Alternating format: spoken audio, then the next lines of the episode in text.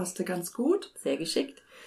Und letztendlich habe ich dann durch diese Fotografie ähm, in der Hebammenpraxis meine Aufträge reinbekommen, meine ersten Rechnungen gestellt und mir nach und nach mehr Equipment zugelegt. Also zum Anfang habe ich ohne Blitzgeräte und ohne extra Lampen fotografiert und klar habe ich dann auch festgestellt, dass mir etwas fehlte, aber für den Anfang reichte es und so wurde ich bei jedem Shooting-Termin besser und ausgestatteter und es hat sich eben die Fotografie oder die Selbstständigkeit aus sich selbst nach und nach finanziert, wie das eben in dem Moment gerade möglich war.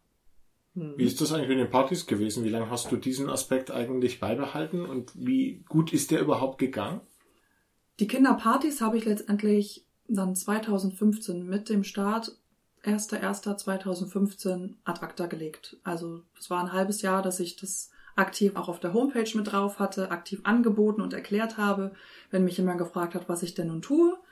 Und habe dann zu meinem Mann gesagt, ich werde das wieder rausnehmen, habe dann meine Homepage umgebaut, dass es nur noch Kinderfotografie hatte, hatte dann auch verschiedene Bereiche schon, die ich abdecken konnte mit Bildmaterial, mit eigenem Bildmaterial, sprich Neugeborenen, Familien, Kleinkindern, dass ich meine Homepage da auch wirklich gut aufbauen konnte ja, ab 2015 war es dann eigentlich nur noch Mamas Goldstück Kinderfotografie. Caro, als du dich selbstständig gemacht hast, hat die Familie in diesem Zeitraum finanzielle Einbußen hinnehmen müssen, also sprich auf Annehmlichkeiten im Leben verzichten müssen, wie einen Urlaub oder vielleicht einmal öfter essen gehen zu können? Nein, in den Gesprächen mit meinem Mann war von Anfang an klar, ich mache diese Selbstständigkeit, aber es sollten keine großen finanziellen Kosten auf uns zukommen, die ich alleine aus dieser Selbstständigkeit nicht tragen kann. Und von daher war relativ schnell die Idee geboren, etwas draußen zu machen oder in Räumen, die ich anmieten kann oder eben bei den Kunden zu Hause, um diese finanzielle Belastung so klein wie möglich zu halten, um auch die Freiheit, die ich jetzt so liebe an meiner Selbstständigkeit, beibehalten zu können, weil ich eben nicht eine Riesensumme X monatlich aufbringen muss, sondern Aufträge habe, Geld verdiene, aber die Familie nicht in eine finanzielle Notlage bringen würde. Die Finanzierung war ja eigentlich schon vorher klar, also die Finanzierung des Familienlebens in dem Sinne. Das heißt also, ihr hättet ja auch weitermachen können, ohne dass du dich selbstständig machst, beziehungsweise ohne dass du damit gleich viel verdienst. Von daher war das ja in dieser Hinsicht bereits vorher klar, dass du da nicht unter Druck stehst. Und alles, was du verdienen würdest, wäre dann halt zusätzliches Familieneinkommen gewesen. Verstehe ich das richtig? Genau, im Großen und Ganzen ist jetzt das Einkommen von Mamas Goldstück ermöglicht uns einfach einmal mehr essen zu gehen oder ähm, einmal mehr shoppen zu gehen, für die Kids gewisse Sachen zu kaufen. Also so ein bisschen Spielgeld, was ich nach Hause bringe. Finanziell war es nie so, dass Mamas Goldstück uns als Familie in den Ruin getrieben hätte. So hätte ich es auch nicht gestartet, das ganze Unterfangen, wenn dieses Risiko bestanden hätte. Also dein Mann hat dann da die Situation, dass er der Ernährer der Familie ist. Darf ich das so nennen? Ja, Sonja, darfst du. du darfst. Also mein Mann ist klar und deutlich der Hauptverdiener. Und ich bin auch sehr, sehr dankbar, dass er das Ganze so mitmacht und wir das als Familie so machen können und ich mich mit Mamas Goldstück so kreativ ausleben darf und viele neue Erfahrungen machen darf. Und wir uns auch gemeinsam darüber freuen, wenn dann größere Aufträge kommen, wie jetzt ein kleines Modeunternehmen, was ich ähm, fotografisch begleiten durfte. Und einfach zu sehen, dass Mamas Goldstück wächst, aber es muss eben nicht wachsen, weil im Hintergrund einfach das Gehalt von meinem Mann steht, was sicher ist und ich einfach diese Freiheit nutzen darf, Familie und Beruf in Einklang zu bringen. Wie viel Zeit wendest du eigentlich jetzt im Rahmen dieser selbstständigen Tätigkeit auf? Das sind so in der Woche um 15, 15 maximal 20 Stunden, je nachdem, wie genau die Shootings fallen. Da bin ich so im Schnitt so drei Stunden beschäftigt mit Hin- und Rückweg. Und dann geht es aber nochmal an die ganze Bildbearbeitung, was sich dann aber relativ flexibel gestalten lässt, auch abends gerne mal zu machen oder auch wenn ein Kind krank ist, kann ich das entsprechend zu Hause und wo machen. Also im Schnitt so um die 15 bis 20 Stunden. Kannst du dir vorstellen, das in Zukunft eventuell noch auszubauen? Oder bist du an dem Punkt angelangt, so passt es mit Familie und mit dem Ausleben meiner Berufung zusammen? Aktuell ist es so, dass es gerade wirklich so ausreicht. die Situation der Kinder. Clara ist zwei, Finn ist fünf. Reicht es vollkommen aus von der, von der Belastung her? Jetzt geht es auch darum, dass Clara eben nachmittags ihre Sportaktivität noch dazu bekommt. Finn kommt ab Mitte des Jahres in die Vorschule, dass wir schauen, wie wird es da werden. Nächstes Jahr kommt er wieder in die Schule. Dann irgendwann rutscht Clara wieder in dieses ganze ähm, Vorschulprogramm. Das heißt für mich jetzt eigentlich die nächsten Jahre steht für mich außer Frage, weiterhin nur in Teilzeitform diese Selbstständigkeit nachzugehen. Nicht das hoch zu pushen, wobei man auch dazu sagen muss, und da wird Michael mir sicherlich recht geben, es schwierig ist, von einer kleinen oder nebenberuflichen Selbstständigkeit den Schritt zu wagen in eine Vollzeit-Selbstständigkeit, weil viele Annehmlichkeiten, die ich jetzt noch habe, dann wegfallen. Also aktuell bin ich noch über meinen Mann krankenversichert. Das müsste ich dann also selbst tun. Da gibt es noch nicht so ein wirklich gutes Konzept von den Krankenkassen, dass das so ein bisschen an das Einkommen auch angeglichen wird. Es gibt dann so Pauschalbeträge. Das muss man aber auch monatlich erstmal haben. Auch das ganze Thema Rente habe ich bisher noch so ein bisschen vernachlässigt, muss ich aber auch demnächst tun. Es ist dann wirklich ein Rechenexempel und dann fängt man wieder an. Dann muss ich jeden Tag mindestens ein Shooting haben, um die Kosten zu decken. Dann muss ich auch entsprechend bin ich raus aus diesem Paragraph 19 ohne Umsatzsteuer muss das wieder entsprechend aufbringen. Von daher ist jetzt der Bereich der nebenberuflichen Selbstständigkeit für mich in unserer aktuellen Familiensituation die beste und auch nur denkbar. Gut, das ist jetzt die erste Ausbaustufe, könnte man sagen. Am allerwichtigsten ist es ja bei der Selbstständigkeit, dass man in der Lage ist, seine Sachen auch zu verkaufen und ein vernünftiges Einkommen dabei zu erzielen. Und wenn man die zwei Sachen schafft, dann sind die von dir angesprochenen praktischen Aspekte, dass sich dann eben in Sachen der Versicherung vielleicht was ändern muss oder die Umsatzsteuer dazukommt und so weiter, nicht unbedingt das Problem. Das muss man dann zwar machen, aber das sind Sachen, die man dann regeln kann und auch natürlich regeln muss, aber das ist dann nicht mehr so kritisch, weil man ja Arbeit hat und verkaufen kann und Geld dafür bekommt.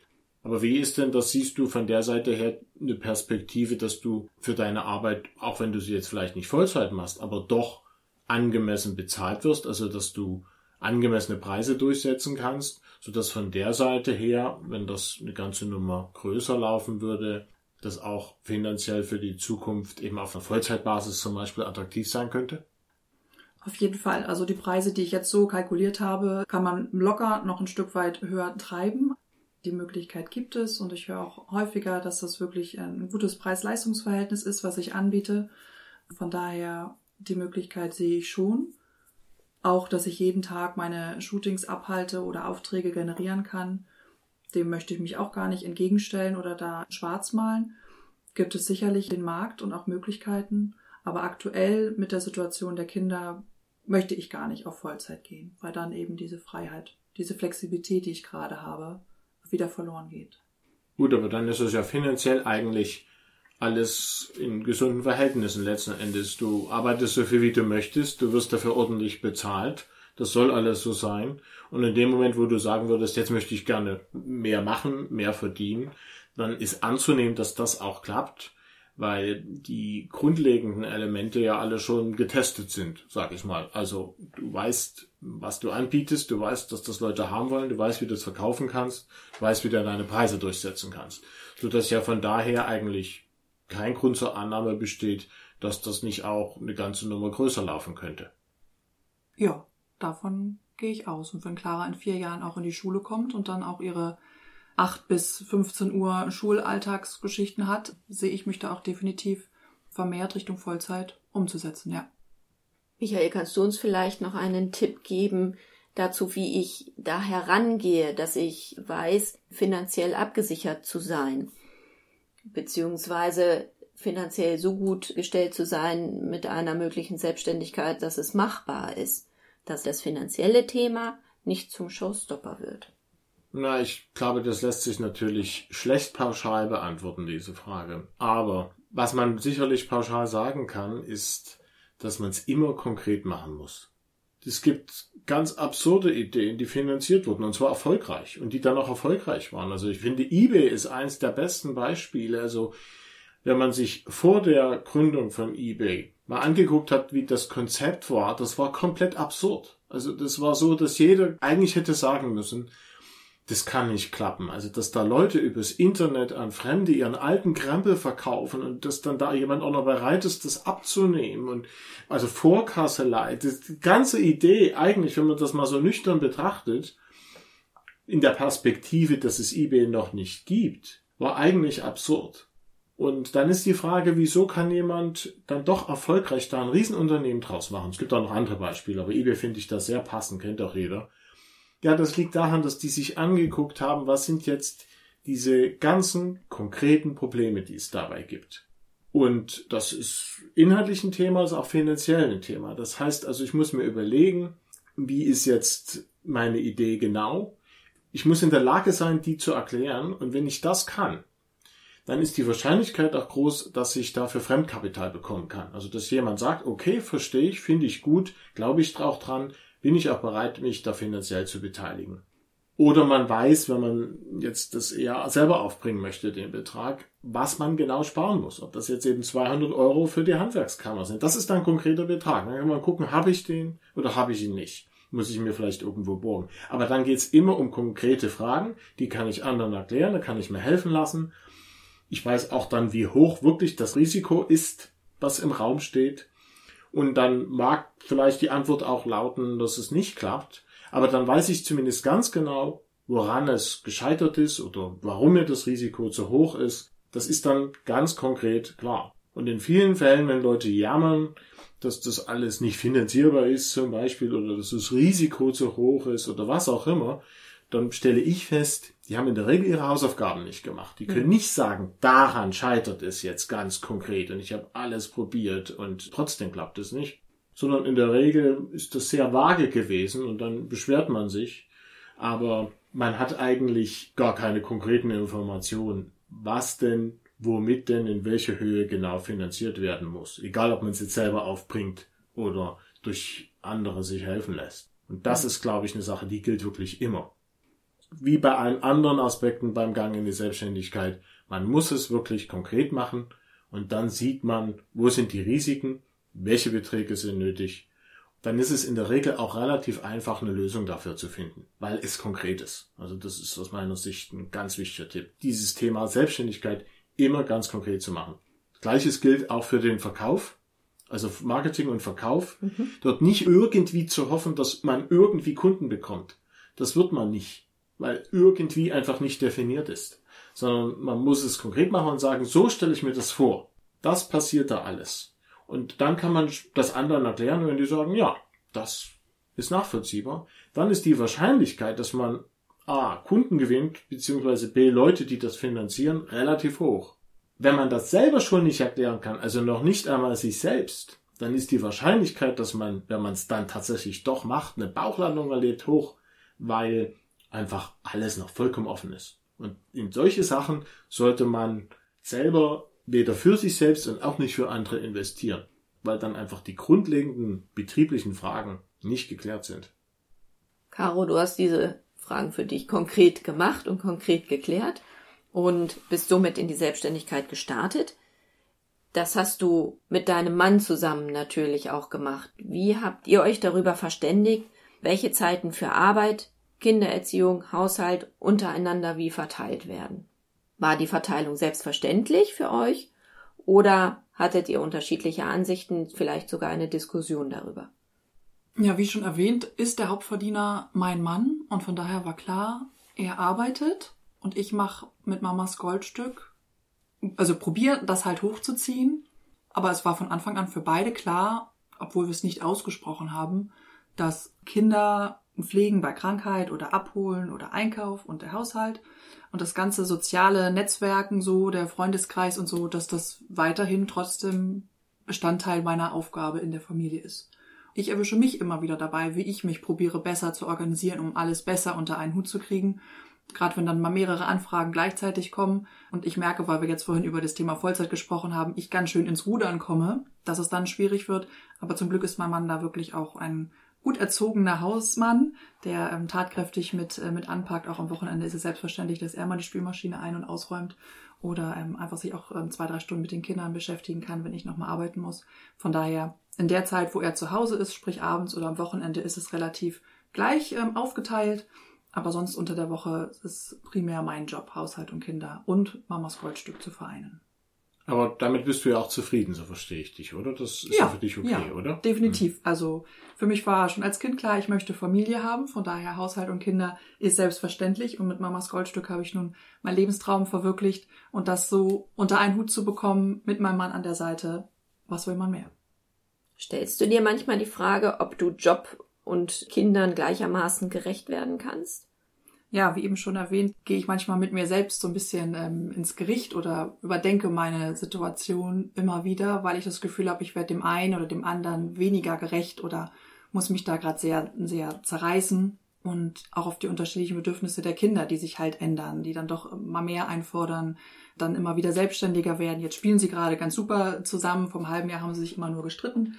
Also von daher ist es ein Prozess, den ich als Frau, als Mutter, als Geschäftsfrau immer wieder tagtäglich neu überdenke und mich neu strukturiere, Abläufe neu sortiere, hinterfrage, ob es sinnvoll ist, ob es nach wie vor sinnvoll ist, es so zu handeln oder doch eine ganz andere Perspektive mal einzuschlagen und äh, zu schauen, wie kann ich es eventuell doch anders machen.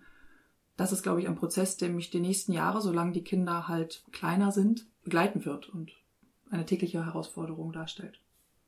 Hast du da eigentlich sowas wie eine Vision, wie sich jetzt deine berufliche Tätigkeit, also deine unternehmerische Tätigkeit, selbstständige Tätigkeit entwickeln sollte? Oder lässt du dich da überraschen, so von den Sachen, die sich einfach so ergeben durch die Arbeit, Leute, die man kennenlernt und so weiter? Ich bin da relativ offen, muss ich gestehen. Ich habe zum Anfang, was du eben schon meintest, ähm, dass man ein Ziel festlegen soll. Was möchte man verkaufen? Und das war für mich neugeborenen Familienfotografie.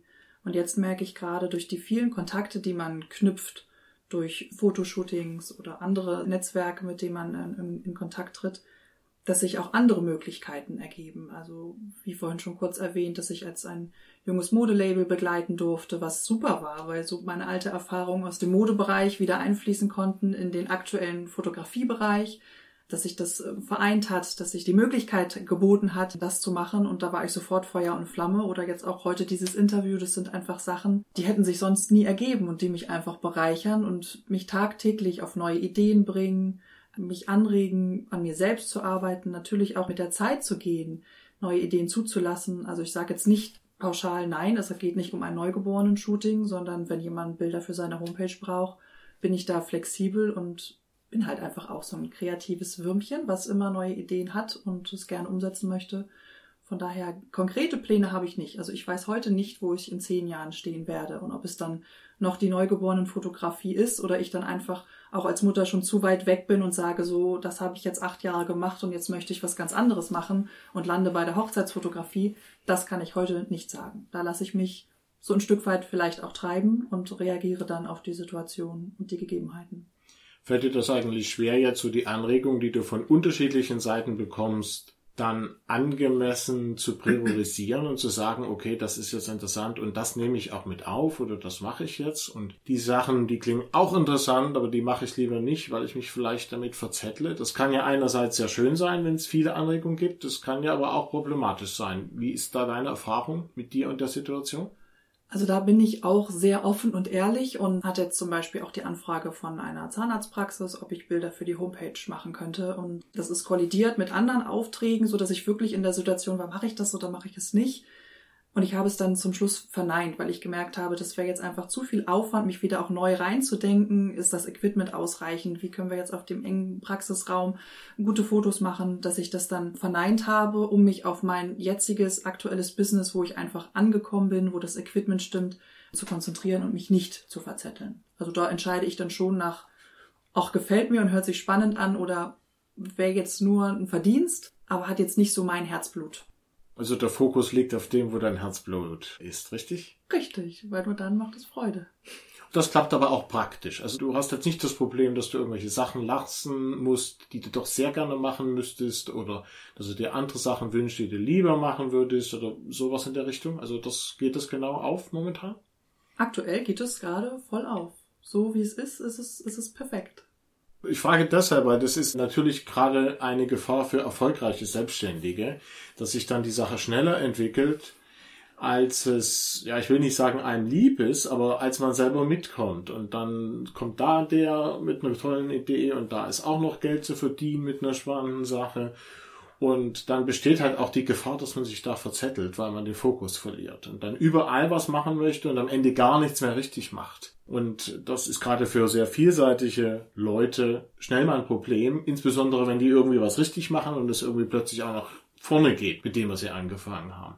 Und von daher die Frage, ob dir das schwer gefallen ist, aber dann hast du das ja, glaube ich, sehr, sehr gut im Griff momentan zumindest. Ja, also aktuell läuft alles ganz gut. Das Einzige, was halt nicht so läuft, ist so dieser Bürokram. Da bleibt halt wahrlich etwas liegen. Also es ist immer irgendwas, was dann so ein bisschen mhm. auf dem Schreibtisch liegen bleibt. Aber da muss ich auch ehrlich gestehen, da wäre ich mittlerweile sogar so weit und würde sagen, ich gebe mein Bürokram an jemanden ab, um den Fokus trotzdem mhm. auf dem, was mir Freude bereitet, zu belassen. Dann möchte ich dich einmal ganz gerne fragen, ob deine persönliche Karriere eher die Führungsposition in dem Modekonzern war oder ob du die jetzige Selbstständigkeit als deine persönliche Karriere betrachten kannst.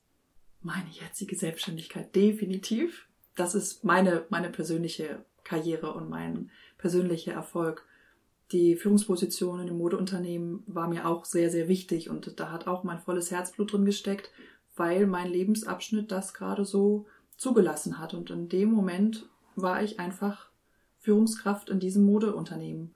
Und als es dann darum ging, auch als Store-Manager mich nochmal ausbilden zu lassen, das also auch wirklich zu zertifizieren, kam die erste Schwangerschaft dazu und ich habe wirklich weinend meine Regionalmanagerin angerufen und habe gesagt, ich kann es nicht machen, weil ich bin schwanger. Sie hat es mir angeboten, dass ich das trotzdem machen kann. Ich bin angemeldet, sie sehen mich da nach wie vor. Und ich habe aber gesagt, ich kann mich da nicht hinstellen. Zum Ab zur Abschlussprüfung stünde ich da mit einer dicken Kugel und ich ja. weiß, im Großen und Ganzen werde ich diesen Job so auf diese Art und Weise nicht ausführen oder nicht in den nächsten fünf, sechs, sieben Jahren ausführen. Und habe das dann abgewiegelt und gesagt, ich gebe den Platz jemand anderen frei, der da eventuell Potenzial zeigt. Und ich habe geweint. Ich habe geweint, weil ich wusste, es geht ein Lebensabschnitt zu Ende. Von daher diese Situation und Position war mir auch sehr, sehr wichtig. Aber jetzt als Familie zusammengewachsen mit neuen Prioritäten, so viele Sachen, die sich einfach geändert haben, die man sich nicht vorstellen kann, wenn man noch kein Kind bekommen hat. Und jetzt diese Kraft zu entwickeln, die Motivation entwickelt zu haben, mit meinem Mann zusammen diesen Weg gegangen zu sein, Mamas Goldstück zu gründen, es aufzubauen, Erfolge jetzt zu erzielen nach knapp zwei Jahren, das macht mich gerade aktuell wahnsinnig stolz. Und das zu vereinen mit der Familie, dass alle glücklich sind das fühlt sich einfach wunderbar an. Ja, ist ja ein gutes Beispiel, dass das ganze Thema der eigenen Berufung nichts mit konkreten Lösungen zu tun hat an sich. Also es geht nicht darum, dass das Finden der eigenen Berufung zwangsläufig bedeutet, dass man sich selbstständig machen sollte. Oder umgedreht, dass man jetzt eine Konzernkarriere verfolgen sollte, sondern es geht darum, das für sich Richtige zu tun und dazu muss man natürlich das für sich Richtige vorher erkennen können. Und dann mag das für unterschiedliche Lebensphasen auch ganz unterschiedlich aussehen. Und dann ist es ja auch wunderbar, wenn einem einfach das, was man getan hat, als Angestellter oder auch als Selbstständiger Spaß gemacht hat und für diese Phase halt das Richtige war. Und so würde ich das jetzt schon verstehen, dass halt es am Anfang der erste Teil war von der Versicherungsseite vielleicht abgesehen, aber dann die Modebranche für dich eine sehr schöne Zeit war und dann war halt was anderes dran. Und du möchtest eigentlich in deinem Lebenslauf, so würde ich das jetzt zumindest verstehen, weder das eine noch das andere missen. Würdest du mir da zustimmen? Definitiv. Ähm, so ist es. Also die Zeit damals als Angestellte und als Führungskraft. Innerhalb von drei, vier Jahren bin ich ja von einer Aushilfe, die davon keine Ahnung hatte, zur Führungskraft geworden. Das hat mich auch wahnsinnig stolz gemacht und viele Sachen mit auf den Weg gegeben, die heute auch wieder wichtig sind und immer wieder zum Tragen kommen. Von daher baut das eine auf das andere auf. Und ich denke, vor sechs, sieben Jahren wäre ich nicht so weit gewesen, den Schritt zu gehen, wie ich ihn heute gegangen bin. So, da haben wir beide, mein Mann und ich, im festen Job gestanden und beide hatten ihre Summe X auf dem einzelnen Konto und wir haben gesagt, wenn jetzt jemand mal nicht arbeiten würde oder jetzt sich selbstständig zu machen, das würde doch gar nicht funktionieren. Wir können doch nicht nur von einem Einkommen leben. Und dann haben wir aber gemerkt, durch die Familiensituation, man reduziert sich auf das Wichtigste und trotzdem ist man glücklich und es funktioniert das eine ergibt das andere und ich hätte damals eben nicht so entschieden wie heute. Ja, mit mehr Geld unglücklich zu sein, ist ja auch keine gute Lösung. Also das ist ja Quatsch. Also wichtig ist ja, dass man glücklich ist und da muss man gucken, wie viel Geld dafür nötig ist, damit man dann nicht in der Situation rein aus finanziellen Gründen auch äh, vielleicht unglücklich ist. Das gibt's ja durchaus auch. Das ist auch nicht schön.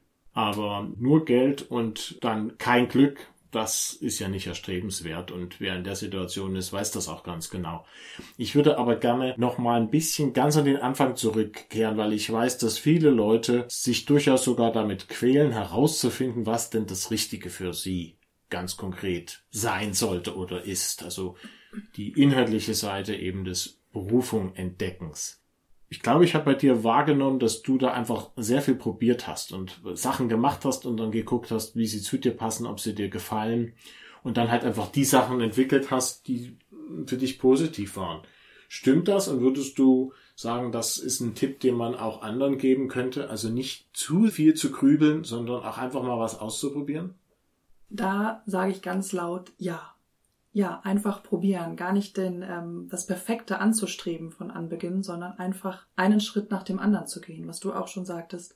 Die Selbstständigkeit Step by Step zu gehen und zu wachsen, Sachen aufzunehmen, auch wieder Sachen zu verwerfen, auch mal Zweifel zu haben, aber einfach aus der Selbstständigkeit raus her sich zu entwickeln und man muss nicht perfekt alles bis ins Kleinste geplant haben, um diesen Schritt zu wagen. Und gerade Frauen, die ich nun viel kennenlerne im Umfeld, haben das Gefühl, sie können von allem ein bisschen, aber nichts richtig.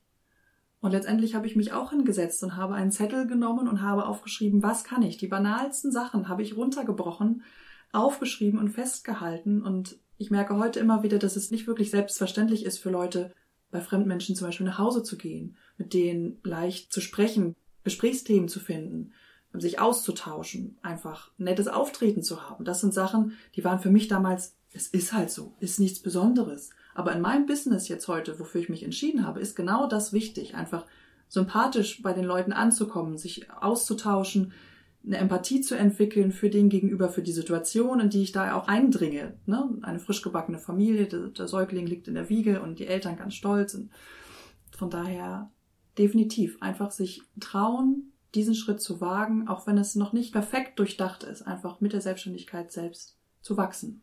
Du hast mehrfach schon auf die Wichtigkeit des Austauschs mit anderen Leuten in einer ähnlichen Situation hingewiesen. Ich weiß, du hast uns im Vorgespräch erzählt, dass du dort auch selber richtig aktiv bist. Erzähl doch noch mal ein bisschen dazu, was ihr da genau macht und vielleicht auch, wie man sich an dich wenden kann. Ja, genau. Ich hatte das vorhin ähm, schon erwähnt. So richtig aktiv sind wir noch gar nicht, aber wir sind insgesamt jetzt drei Mütter, die sich zusammengeschlossen haben. Alle drei kommen aus verschiedenen Bereichen. Bei mir war es ja nun beruflich eine sehr einfache Entscheidung, die ich getroffen habe. Die andere Mutter wurde eben gemobbt und ist da nicht wirklich glücklich gewesen und war zum Schluss auch wirklich kurz vom Burnout. Die andere musste auch einen anderen Weg einschlagen als ursprünglich geplant. Und über Facebook gibt es verschiedene Gruppen, wo man sich austauschen kann, was aber alles sehr anonym ist, über den PC stattfindet. Und wir hatten jetzt die Idee, eventuell im Hamburger Raum ein Treffen zu arrangieren, ein Netzwerk einzurichten, wo man sich persönlich treffen kann, sich persönlich kennenlernen und austauschen kann. Und in der Planung würden wir es jetzt auch so ein bisschen auf äh, verschiedene Stadtbereiche oder Stadtteile schon runterbrechen, dass einfach die Nähe zueinander auch da ist, um sich da gegenseitig zu unterstützen, Anregungen zu geben etc. Und da können sich gerne Interessenten bei mir melden unter www.mamosgoldstück.de ist die Homepage und da findet ihr auch die Kontaktdaten von mir. Oder eben, vielleicht gibt es auch andere Unterstützer, die solche Aktionen mit fördern möchten oder sich mit einbringen möchten. Und Zielgruppe wären also Mütter, die über die Selbstständigkeit nachdenken oder bereits selbstständig sind in Hamburg. Wäre das die korrekte genau. Definition? Genau, genau. Also wir haben darüber nachgedacht, auch einfach nur Frauen in der Selbstständigkeit. Es geht uns aber wirklich darum, Mutter und Selbstständigkeit ähm, zu vereinen, weil es einfach viele, viele Sachen gibt, die man erst nachvollziehen kann, wenn man selbst die Erfahrung des Mutterwerdens erlebt hat. Und einfach die Herausforderungen doch nochmal andere sind als einfach nur Frau macht sich selbstständig, Mutter selbstständig und Familie zu vereinen ist nochmal eine besondere Herausforderung. Ja, liebe Hörerinnen und Hörer, die Gründung einer Familie gehen eben häufig mit neuen Anforderungen einher. Ihr habt es hier gehört an diesem Beispiel, das Caro uns erläutert hat. Somit kann die Elternzeit ein guter Anlass sein, um sich über seine berufliche Orientierung tiefergehend Gedanken zu machen. Dieses gilt nicht nur für Mütter, sondern auch für Väter ebenso, die heute nicht einfach nur Ernährer sein wollen, sondern immer aktiver das Familienleben eben auch mitgestalten möchten. Andere Anforderungen aus dem Leben können da natürlich auch sein, jegliche Art von Anlässen, die die eigene Lebenssituation vor neue Herausforderungen stellen, wie zum Beispiel die Pflegezeiten in der Familie oder gar eine eigene Krankheitszeit. Dazu können auch gehören Sabbaticals, aber auch Weiterbildungen können aufzeigen, dass man neue Wege gehen möchte. Also um seine Berufung zu finden, braucht man aber keinen bestimmten Anlass. Na, das sehe ich auch so. Und damit haben wir leider auch schon wieder das Ende der Sendung erreicht. Wie immer würden wir uns sehr über ein Like und eure Kommentare zu dieser Sendung auf unserer Facebook-Seite freuen. Und diese könnt ihr jetzt gleich bei Facebook aufrufen, indem ihr einfach den Titel unserer Sendereihe, also Wege zum perfekten Job, oben im Suchfeld bei Facebook eingebt. Wer Kontakt zu Caro aufnehmen möchte, Caro, nenn gerne nochmal deine Webadresse, du hast sie eben einmal genannt, aber hier an dieser Stelle noch einmal. Ja, das wäre www.mamasgoldstück mit ue geschrieben.de. Da findet ihr sämtliche Kontaktdaten zu meiner Person. Vielen Dank, liebe Caro. Michael, magst du bitte auch nochmal anschließen und deine Website unseren Hörern mitteilen? Sehr gerne. Diese ist wie immer www.michael-kaiser.de. Vielen Dank auch an dich, Michael. Liebe Hörerinnen und Hörer, wir hoffen, dass wir euch abermals ermuntern konnten, eurer eigenen Berufung zu folgen und diese auch mit Leben zu füllen. Tschüss und bis zur nächsten Sendung hier auf Tide 96.0.